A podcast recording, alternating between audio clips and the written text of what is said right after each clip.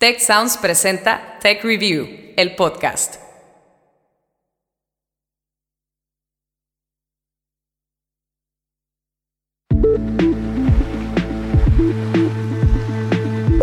Bienvenidos a un nuevo episodio de Tech Review, el podcast, historias para mentes curiosas.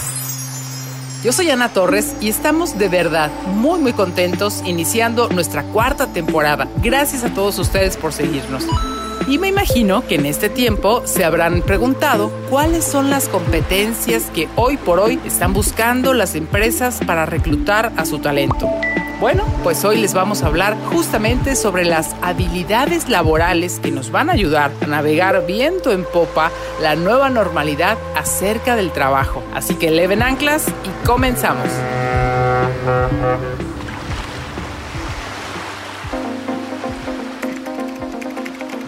Quizás ya lo sabían, pero la crisis por COVID-19 lo ha dejado mucho más claro. Cada uno de nosotros debe estar mejor equipado para aprender y adaptarse a circunstancias que cambian constantemente.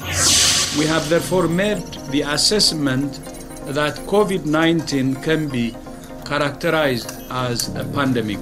There are now more than 120,000 known cases in 114 countries después de que en las últimas dos semanas el número de casos fuera de China se multiplicase por 13 y el de países afectados se triplicase.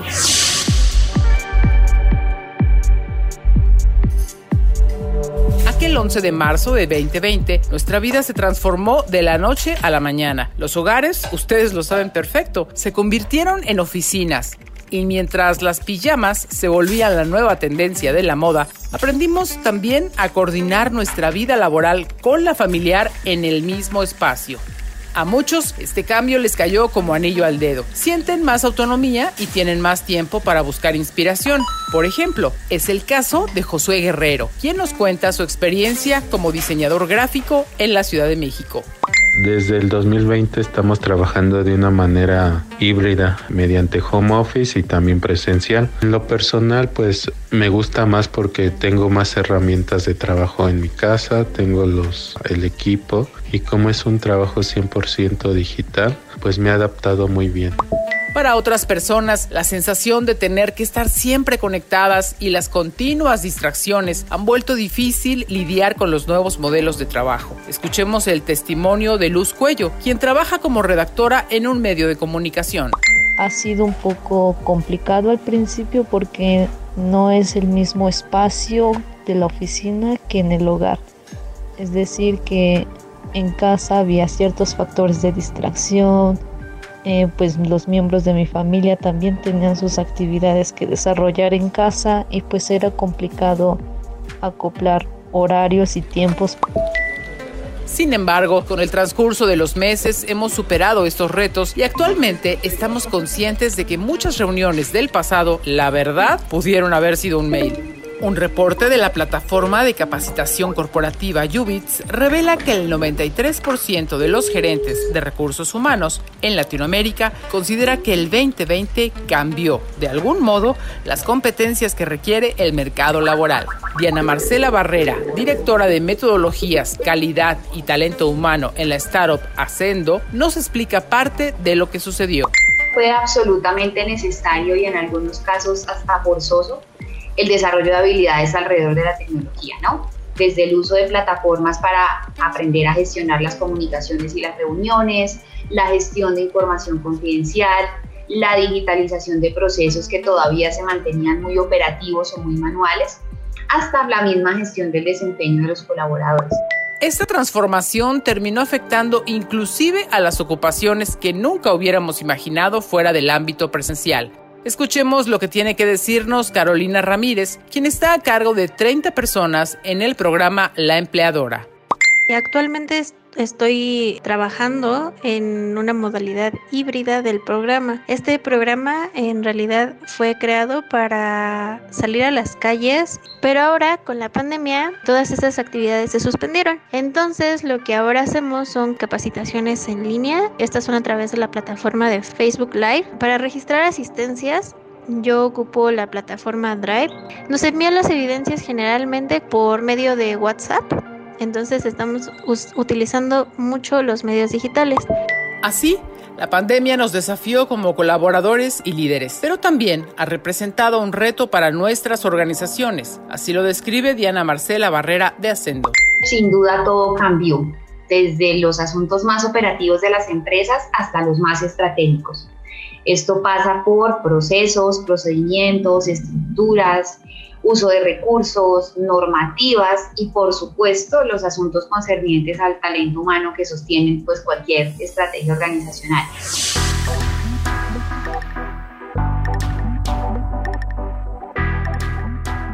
Casi un año y medio después de esta revolución impuesta por el coronavirus, parecía que tarde o temprano tendríamos que regresar a nuestra antigua vida. Algunos trabajos, de hecho, comenzaron a retomar actividades presenciales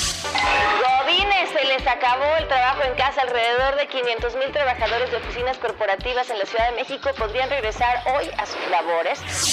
En muchos otros lugares, el home office y el trabajo híbrido no dieron marcha atrás, tal vez debido a las oportunidades que trajo para las empresas. Héctor Núñez de Cázares, director nacional de relación con socios formadores del Tecnológico de Monterrey, nos habla al respecto. Hay cambios que van a permanecer eh, por los aprendizajes de las organizaciones de lo que se puede hacer en forma diferente, siendo incluso más eficientes. Probablemente haya gente que se contrate más para trabajar por definición desde su casa y no necesariamente se incorpore la organización. Eventualmente liberar espacios en oficinas, en centros de trabajo, eh, eh, en, en, múltiples puntos de operación de una organización, haciendo o generando los mismos resultados, quizás mejores, pero siendo mucho más eficientes en costos directos de las organizaciones, pero también en costos directos del personal. Para poder ocupar un sitio en este nuevo ecosistema de trabajo, hay un conjunto de habilidades que sin duda necesitamos perfeccionar. Revisemos a detalle cada una con la ayuda de Diana Marcela Barrera. Comunicación digital efectiva. Imaginen que están trabajando en casa, a punto de enviarle avances a su jefe y de repente les interrumpe la mascota. Suena el teléfono y, ¿por qué no? También suena el timbre. Todo al mismo tiempo. Una comunicación digital efectiva ayuda a sortear este tipo de situaciones. Las habilidades de comunicación tienen mucha importancia en las labores de la persona que trabaja en casa, ¿no? Pues si presencialmente es un reto, de forma remota aún más.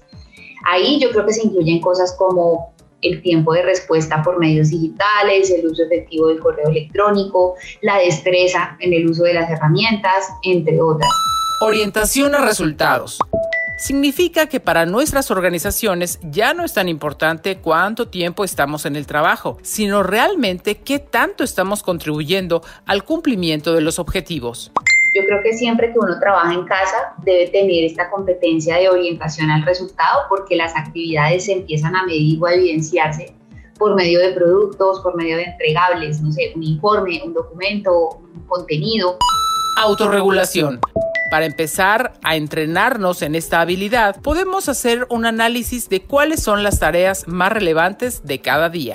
Este ejercicio de autorregularse y de ser autónomo le permite a la persona que trabaja en casa cumplir con sus responsabilidades sin necesidad de tener una supervisión directa y constante.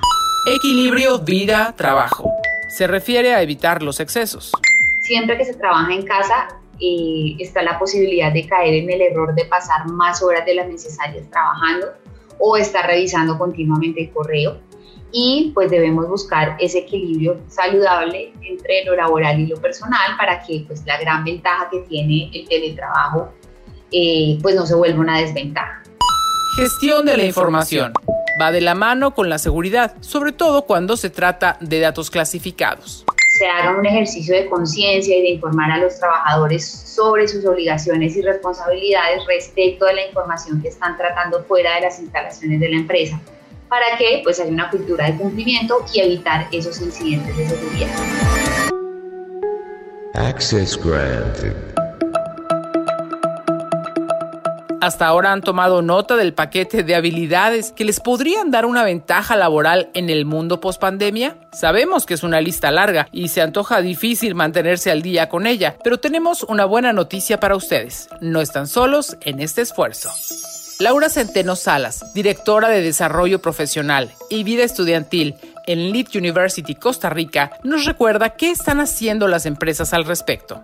Al principio de la pandemia pudimos observar que los presupuestos de capacitación quedaron así como en cero, pero ya conforme pasó el tiempo, tanto las personas como las empresas empezaron a, ser más conscientes de la importancia de la actualización eh, para poder continuar eh, produciendo y siendo competitivos. Entonces, creo que ahora más empresas están invirtiendo en capacitación porque eso es mucho más barato que tener que estar reclutando de forma constante gente nueva. Los puestos cada vez son más complejos, es mil, veces mejor tratar de conservar al personal actual y de alguna manera ayudarles a, generar estas nuevas habilidades.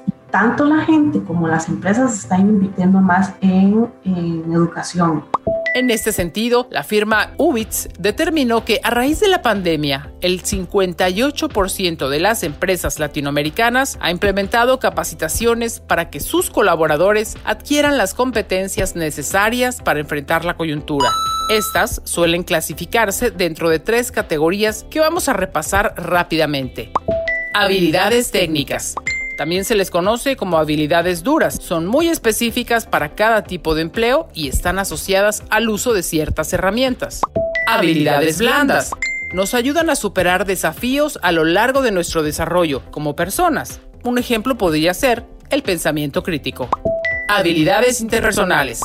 Nos permiten interactuar con los demás. En esta categoría están la empatía y el liderazgo.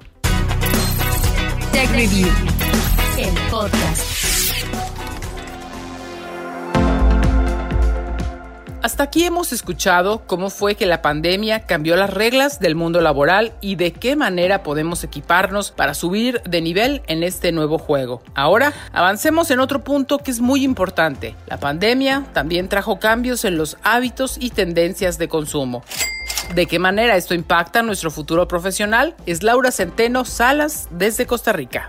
La gente ha tenido que aprender a adaptarse a utilizar diferentes herramientas. Entonces, según el World Economic Forum, realmente lo que ha habido es un cambio dramático con la pandemia. Primero, en la parte de digitalización en un 84% respecto a antes de la pandemia. ¿Eso qué quiere decir? Pues básicamente ahora las personas han tenido que empezar a utilizar aplicaciones, páginas web, acostumbrarse a, hacer, a comprar vía comercio electrónico, acostumbrarse a hacer las transacciones de forma electrónica, por internet. Entonces obligó a mucha gente que todavía estaba como un poco resistente a tener que adaptarse a esto y asumirlo como una nueva normalidad. Estos cambios, a su vez, han alterado el mercado laboral, ya que muchas puertas se cerraron dando lugar a la incertidumbre. Así lo explica Héctor Núñez de Cázares, director de relación con socios formadores del Tecnológico de Monterrey. Nosotros tenemos mucho seguimiento a los jóvenes que van terminando sus estudios profesionales en el tecnológico en todas las disciplinas, conscientes de que estos jóvenes pues estaban en busca de oportunidades eh, laborales como cada generación. Y por supuesto, a partir de marzo empezamos a tratar de identificar si iba, íbamos a tener algún efecto, digamos, negativo en la velocidad de colocación de nuestros graduados. Efecto que efectivamente tuvimos, no solo con la generación de diciembre 19, sino con la de junio 20, que pues se vieron enfrentados a un proceso donde muchas de las organizaciones cerraron o redujeron el número de vacantes en términos generales en México y por supuesto en muchas partes del mundo sin embargo, no todo el panorama es oscuro y siguiendo el consejo de Laura Centeno, podemos estar preparados para enfrentar la incertidumbre. La gente simple y sencillamente no puede pretender como antes estudiar una profesión y simplemente decir me voy a dedicar a esto para el resto de mi vida sin actualizarse porque la tecnología ha venido a generar estos cambios importantes en donde los profesionales tienen que empezar a aprender otras habilidades que no necesariamente son las que aprendieron en la universidad en la carrera base y es necesario entender de que si uno no tiene como ese chip de aprendizaje continuo para la vida posiblemente en algún momento llegue a quedar obsoleto en el mercado, ¿verdad? Porque no estoy ya adaptándome a los cambios que el mercado me está, me está presentando.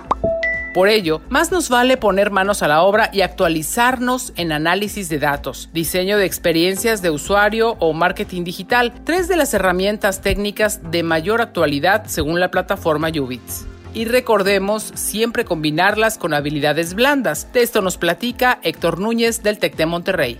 Las organizaciones nos piden un perfil eh, que yo creo que se ha movido cada vez más a cuestiones no solamente técnicas o medibles, sino a habilidades complementarias que a veces no son tan evidenciables o tan medibles, pero que de alguna manera son desarrolladas eh, en el campo educativo. Eh, yo creo que hoy las empresas sí quieren a un egresado de alguna disciplina con mucha solidez académica, pero también quieren que tengan estas habilidades suaves y estas capacidades, porque eso les va a permitir incorporarse de manera muy sencilla a los nuevos modelos de trabajo que están implementando las organizaciones, que son muy colaborativos, que se basan mucho en la innovación, que provocan entornos de liderazgo, entornos colaborativos, entornos digitales.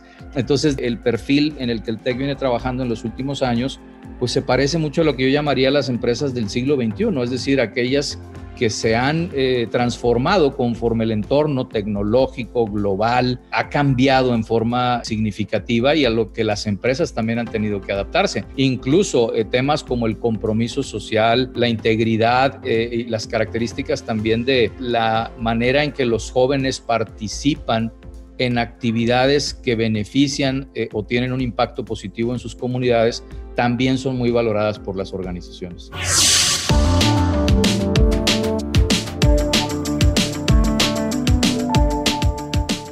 Sin duda, tener un perfil diverso nos pondrá a la delantera en el mundo laboral post-pandemia. Pero estando ahí, ¿qué debemos buscar?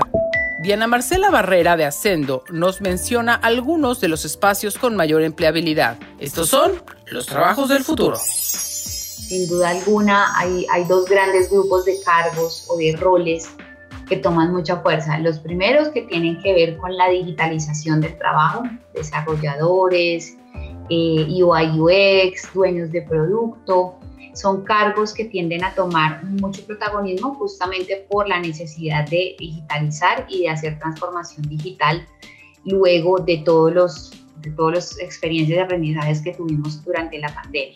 Ese es un primer grupo.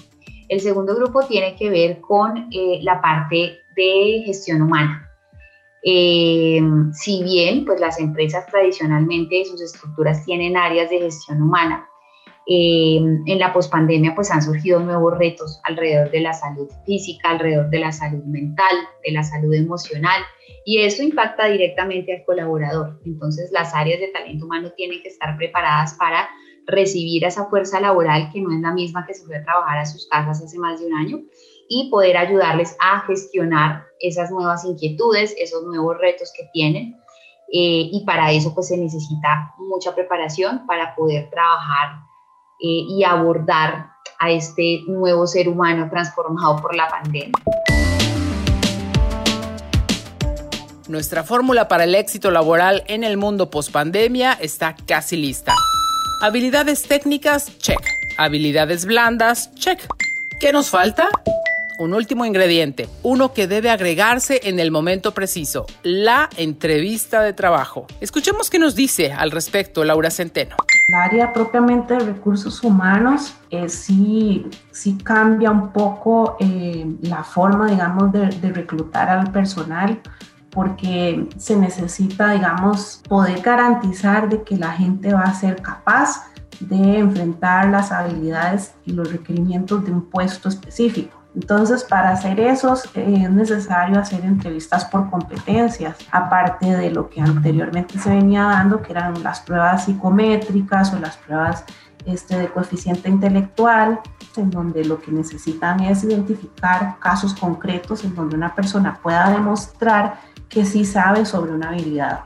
Entonces, utilizan un método que se llama STAR y que básicamente es presentar una situación, un ejemplo, eh, que la persona diga qué tareas le correspondieron durante esa situación, eh, qué acciones tomó al respecto y cuáles fueron los resultados. Tech Review, el podcast.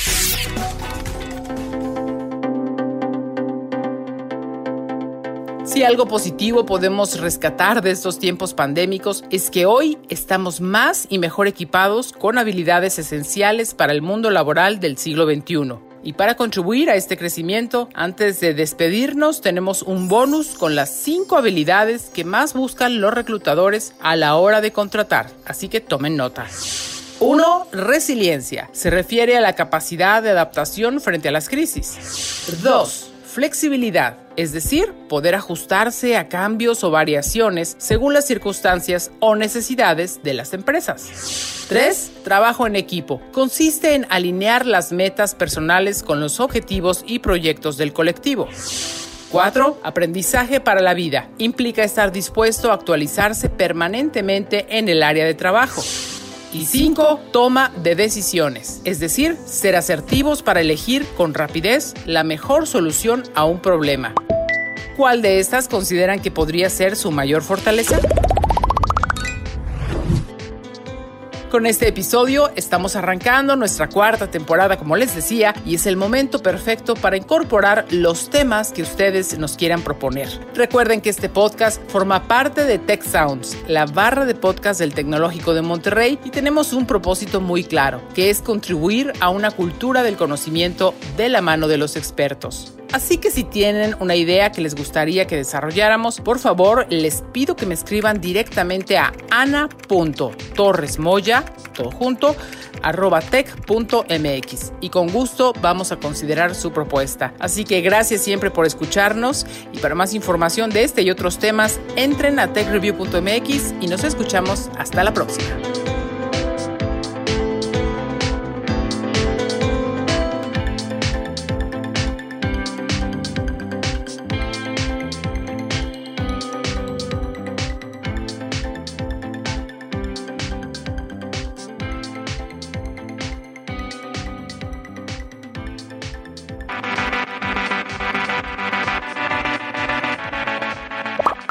Recuerda contarnos qué opinas de este episodio en nuestras redes sociales. Tech Review MX en Facebook y arroba Tech Review en Twitter.